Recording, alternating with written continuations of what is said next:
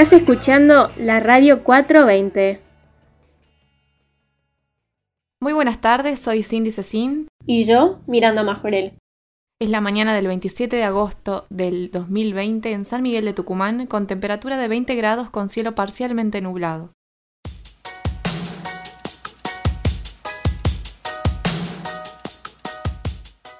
Cindy, hoy es un día muy especial para nuestros queridos oyentes que disfrutan escuchar radio, porque está cumpliendo años. Así es, hace 100 años un grupo de amigos y médicos estudiosos y también radioaficionados con carácter imaginativo realizaron un experimento logrando transmitir a través de ondas radioeléctricas una pieza de Richard Wagner, Parsifal, desde la terraza del Teatro Coliseo.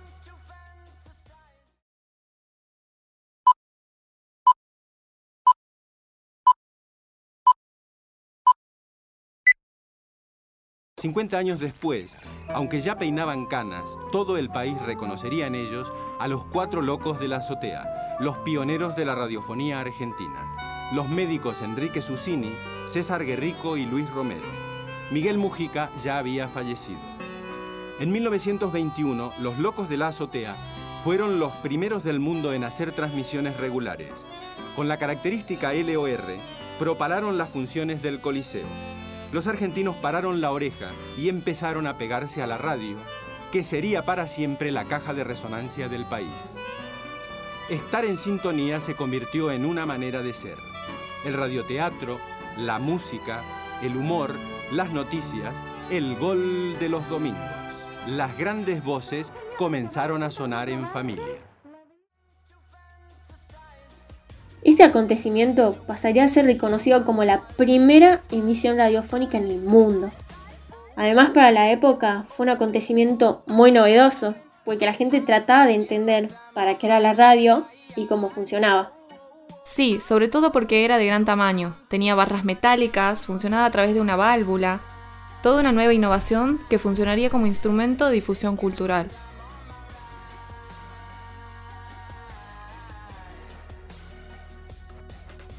A la gente le generaba curiosidad. Se preguntaban qué había detrás de esa caja de donde salen voces. Y esa curiosidad impulsaba más la necesidad de adquirir una radio.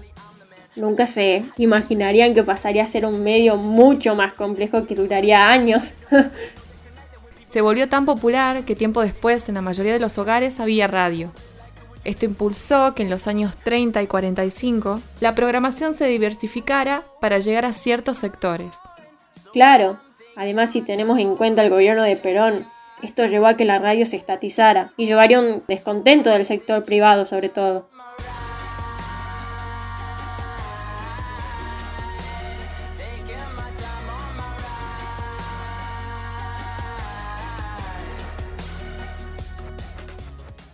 Igual no debemos olvidar que muchas de las cosas que pasaban por la radio iban directo a las mujeres porque eran las que más estaban en casa y no muchas trabajaban, todavía no existía el voto femenino. Por suerte el avance del feminismo y el desarrollo social rompieron y siguen rompiendo con esa idea. Definitivamente.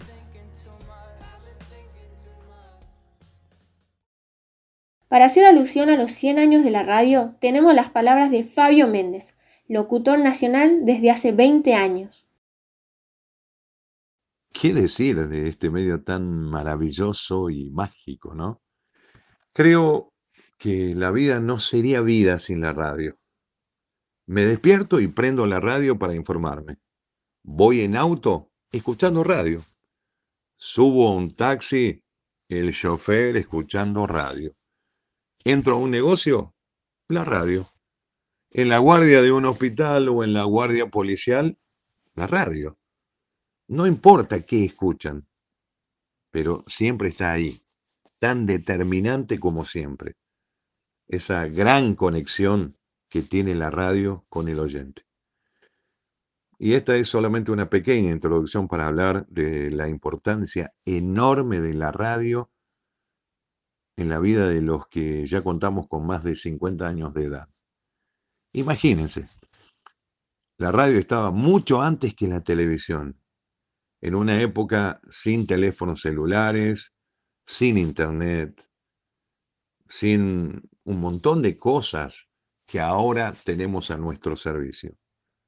Siempre fue algo así como una cita obligada y también una necesidad cotidiana. Creo que antes se hablaba más libremente, se hablaba más libremente con respecto a tal o cual tema, a diferencia de ahora que hay más intereses de por medio. O sea, hablar o establecer un tema en la sociedad, pero tocarlo hasta donde convenga a ciertos sectores. Y eso tiene que ver con la censura, que siempre existió en mayor o menor medida, aunque hoy está más visualizada. Hoy, no nos engañemos, hasta los políticos ponen plata para hablar de sus buenas actividades y para no hablar de aquellas que dejan mucho que desear, por ejemplo. O sea, lo comercial, al igual que la presión y o los intereses de ciertos sectores, tergiversan la realidad. Y esto se fue profundizando con el correr de los años. Al menos es lo que yo creo. Así como siempre existió la censura, también es cierto que hoy en día las cosas son más claras para los medios de comunicación en cuanto a censura. Nada que ver la censura total hacia los medios de comunicación en la época de la dictadura, por ejemplo, con la censura que pueda ejercer algún gobierno de turno o algún capitalista. Hoy en día hay más posibilidades de dar a conocer cuando un medio o un trabajador de los medios es censurado. Y lo mejor, se hace valer el derecho a réplica. La radio, al igual que los demás medios de comunicación, siempre fue necesaria para lograr lo que hoy en día tenemos. Es cierto, sí, que no se la explota del todo en algunos aspectos, o en la concientización de ciertos temas, o en la creación de estrategias para compartir y así poder ayudar a sobreponerse de ciertas problemáticas a toda la población. Pero gran parte, gran parte de la cultura de nuestro país está íntimamente relacionada con los medios de comunicación. Ese fue Fabio Méndez, muchas gracias por su colaboración y por sus palabras tan emotivas. Me emocionaron mucho y comparto que la radio es un medio de comunicación maravilloso y mágico.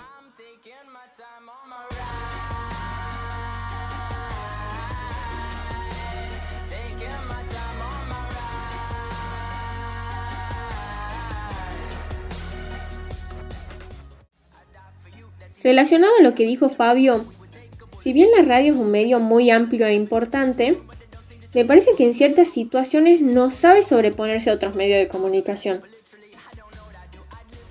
Eso puede ser verdad, pero la radio tiene un acceso mucho más fácil y sencillo que otros medios. Además que sigue teniendo sus características que la destacan, como esa impendiente de los hechos y la cercanía con los oyentes.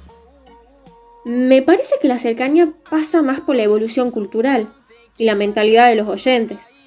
Si la radio no se hubiera adaptado a los temas importantes de esta época como la violencia de género, el sexo, la educación, entre otras cosas, sería obsoleta. También convengamos que eran otros tiempos. Es sorprendente cómo supo adaptarse a cada momento importante de la historia. Antes no había una agenda setting tan dinámica, había mucha censura y manipulación. A pesar de todo, logró romper con eso y evolucionar en algo mejor. Igual, sigue existiendo mucha censura. En Tucumán, donde reina el conservadurismo religioso, sigue habiendo trabas para plantear determinados temas.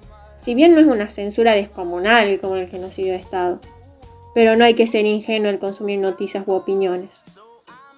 Sí, coincido con lo que vos decís, pero la censura en la radio no tiene que ver cómo la imaginamos o cómo ha sido en aquellas épocas nefastas para la historia del país como la dictadura. El gran problema a resolver hoy tiene que ver con la autocensura. Uno es consciente del medio en el que trabaja y es consciente de qué empresa pertenece a ese medio y qué intereses defiende esa empresa o postura o posición política sostiene ese medio de comunicación. No, sí, claro. Hay muchos casos de trabajadores y trabajadoras de la comunicación que no se permiten cuestionar cosas que creen que van a encontrar en los intereses de esa radio o empresa. Claro, y hay que romper con esa censura.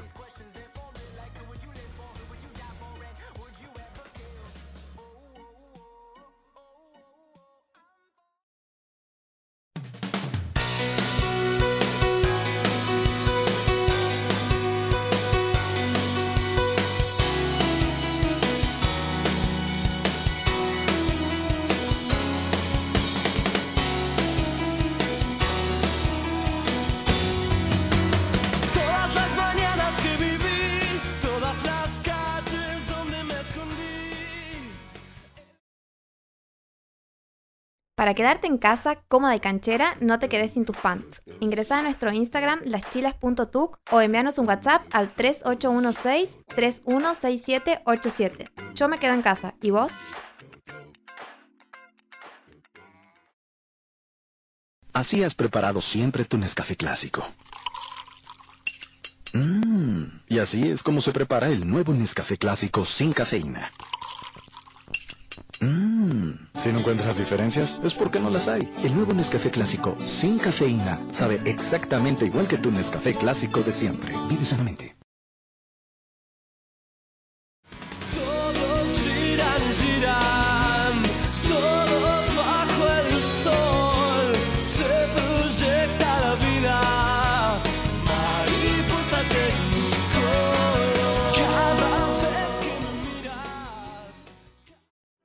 Esto fue todo por hoy. Les mandamos un saludo a todos nuestros oyentes y sigan escuchándonos desde casa.